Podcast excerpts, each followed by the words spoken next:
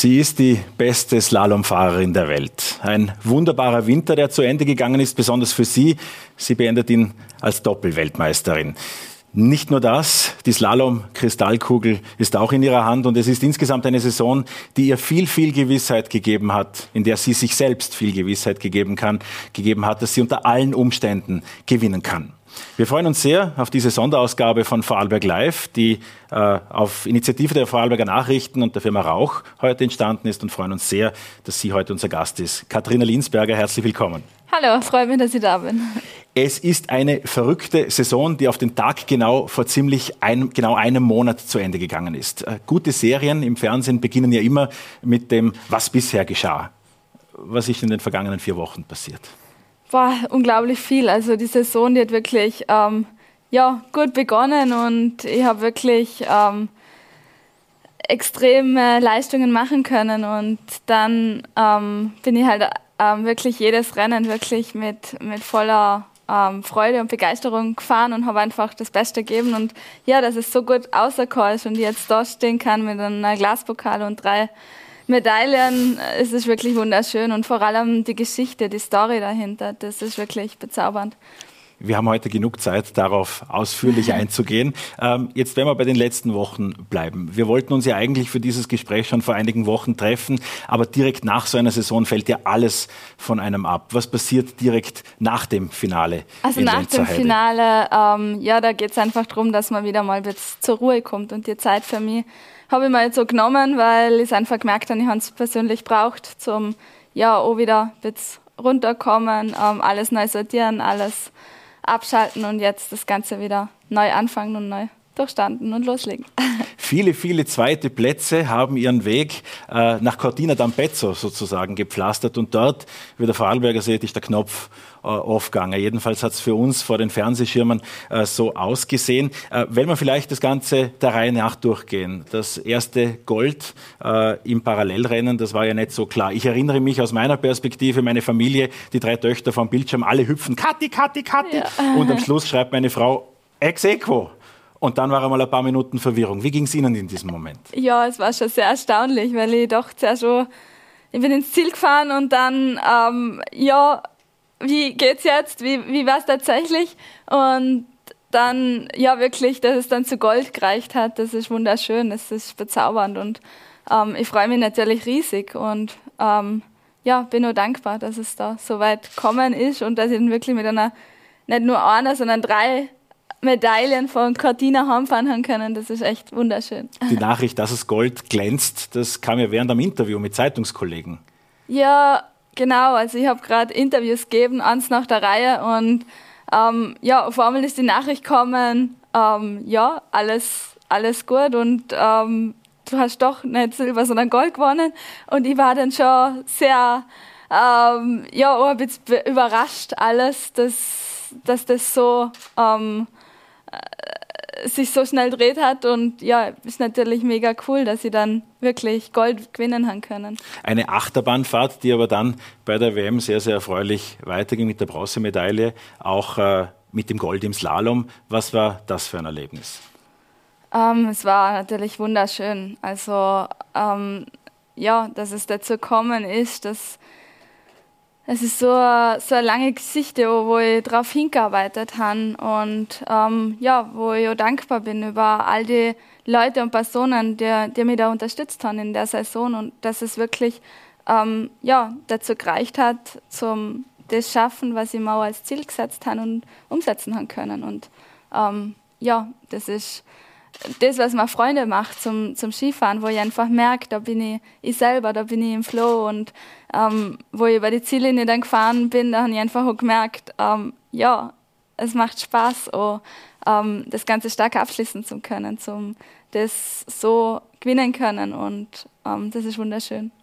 Die Frage, die man ja eigentlich gar nicht beantworten kann, aber die sich so viele stellen, was ist der Flow und wie komme ich sofort in ihn hinein? Ja, da habe ich natürlich ähm, viel daran gearbeitet, dass es so, so klingt, wie, wie ich mir das vornehme. Und auch, ähm, ja, da hat mir auch mein Mentaltrainer sehr viel geholfen, dass ich einfach auch wieder ähm, zu dem finde, wo, wo mir Spaß macht und was meine Begeisterung und Leidenschaft ist. Und ja, da habe ich einfach ähm, mein Bestes gern und ja, das ist dann ähm, wirklich für das Ende das wunderschön. Wie sind Sie weggefahren aus Cortina d'Ampezzo? Wie man hinfährt, das mag man sich vorstellen, voller Anspannung, voller Druck. Wie sind Sie weggefahren?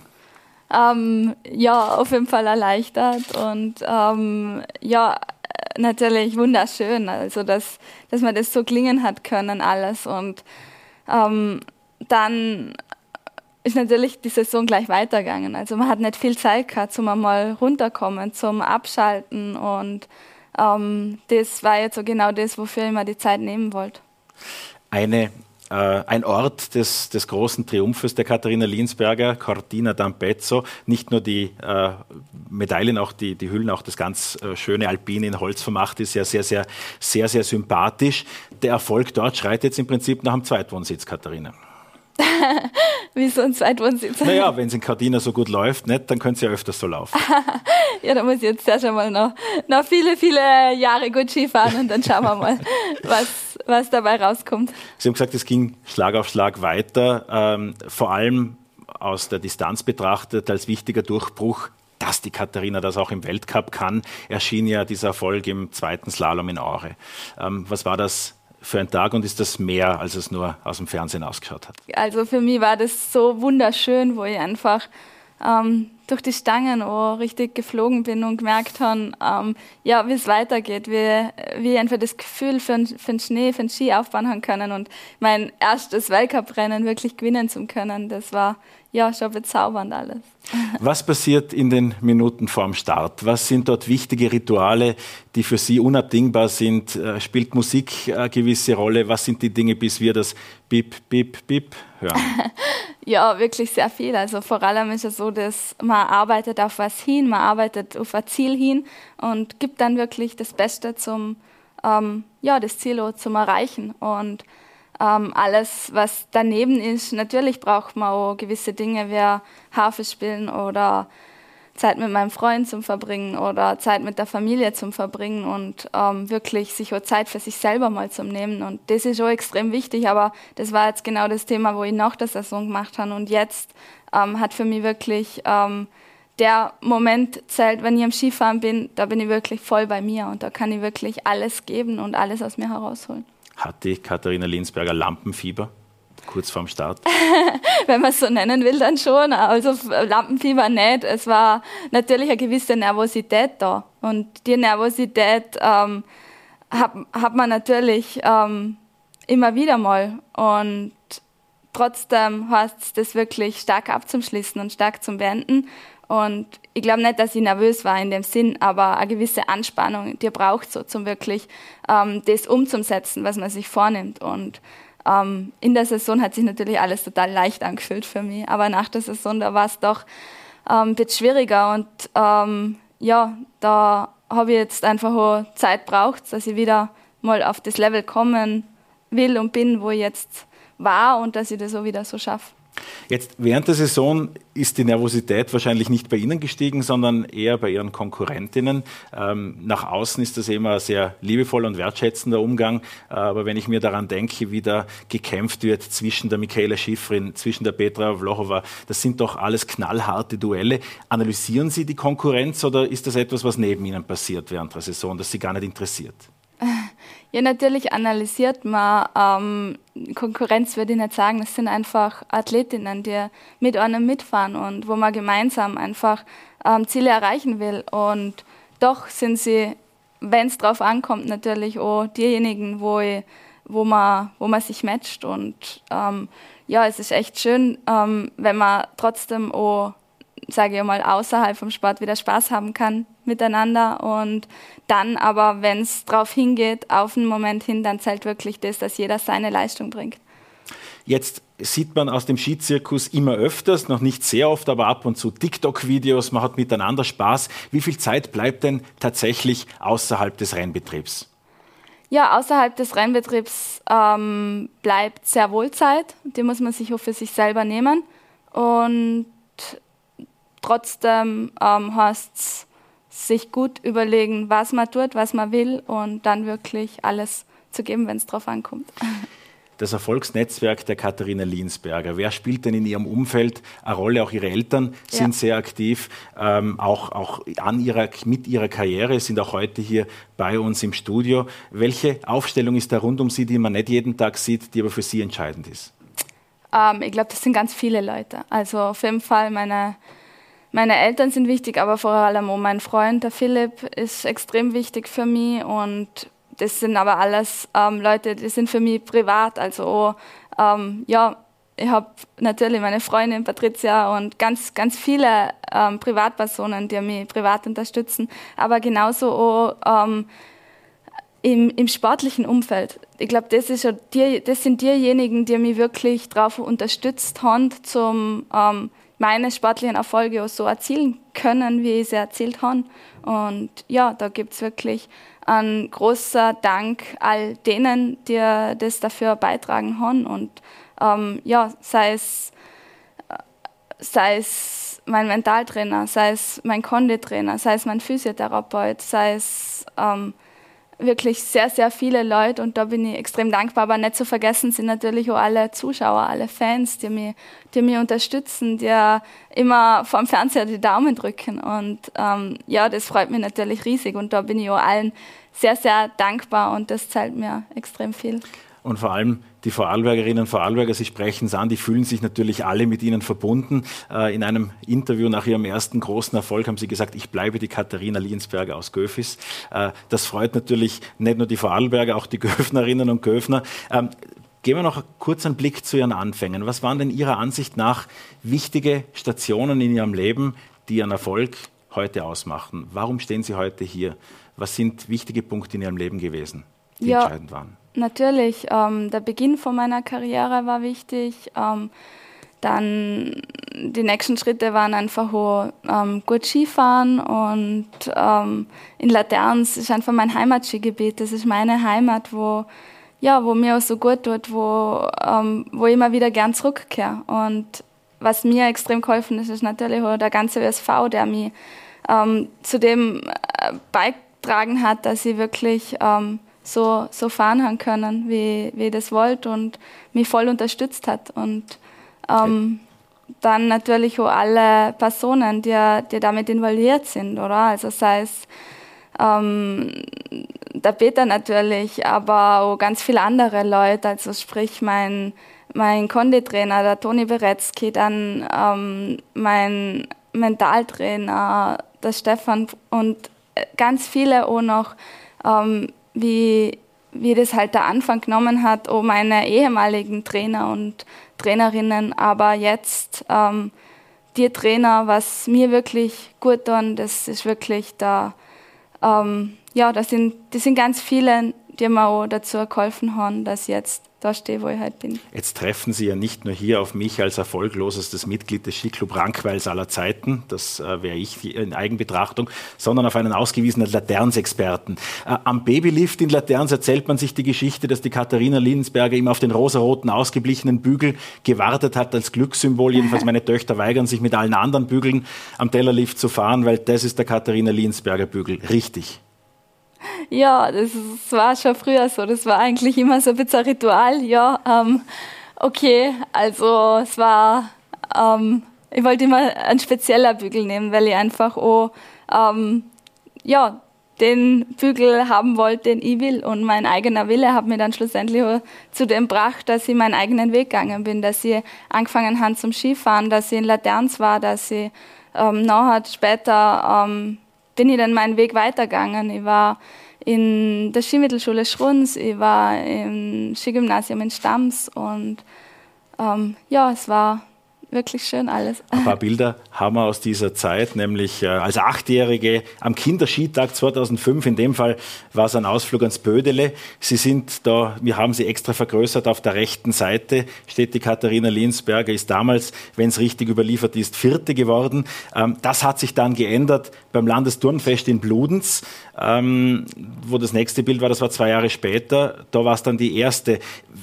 Sie haben vorher das Harfespielen erwähnt. Da gibt es jeden äh, jedes Weihnachten auf ihrer Facebook-Seite ein sehr, sehr sympathisches Harfe-Video mit der Katharina Linsberger. Wie viel Zeit bleibt denn für anderes als Skifahren und wie viel Zeit blieb Ihnen auch als Jugendliche, als Kind neben dem Skifahren? Ähm, ja, ich habe immer schon gewusst, was ich genau will und dafür habe ich mich einfach auch voll eingesetzt, dass ich ähm, das machen kann, was ich, was ich gern tue. Und ähm, ja, ich bin natürlich dankbar auch für alle, die mich da, ja, wo ich Spaß gehabt habe, wo mich unterstützt haben. Und doch war es nicht immer einfach. Also es waren doch Tiefpunkte in meinem Leben dabei und es war nicht leicht, gerade auch was die Skimittelschule betroffen hat und das Internatsleben. Aber trotzdem ähm, habe ich das geschafft, zum da so zurückkehren. Und ja, jetzt bin ich da, wo ich, wo ich gern bin und das freut mich riesig. Ein letztes Bild und dann kam ich nichts mehr aus der Kiste heraus, möchte ich Ihnen zeigen von den Schülermeisterschaften in Kärnten. Da sind Sie auch schon mit demselben Kopfsponsor äh, unterwegs gewesen wie heute. Äh, Ihr erster Auftritt auf äh, der nationalen Bühne und wenn man sich äh, genau äh, vergewissert bei dem Bild aus dem Jahr 2010, dann haben Sie als 13-Jähriger da auch schon einen Rossignol-Ski an den Beinen. Wie wichtig sind langjährige Partner, äh, vor allem auch, wenn es auch noch um einen heimischen äh, Sponsor geht? Sehr wichtig und da bin ich vor allem dankbar um die gute Unterstützung auch vom Rauch, vom Daniel Wüschner und vom ganzen Team, was da, da dahinter steckt. Also auch, ähm, ja, die Annette, der Rauch Jürgen, alle, die mich da dazu unterstützen, dass ich da so meinen Weg gehen kann und ähm, ja, einfach da stehe und diejenige sein kann, wo ich gern bin. Gibt es einen Jugendtrainer, wir hatten immer mal wieder Gespräche ähm, mit dem Alexander Berthold, der schon früher ihre Art lobte, wie sie ganz exakt Ski gefahren sind. Gibt es damals äh, auch vielleicht einen Hinweis an heute jüngere Athletinnen und Athleten, die sich in ähnlichen Situationen befinden wie Sie in der Vergangenheit? Gibt es da einen Tipp, den man mitgeben kann? Sind da Förderer extrem wichtig?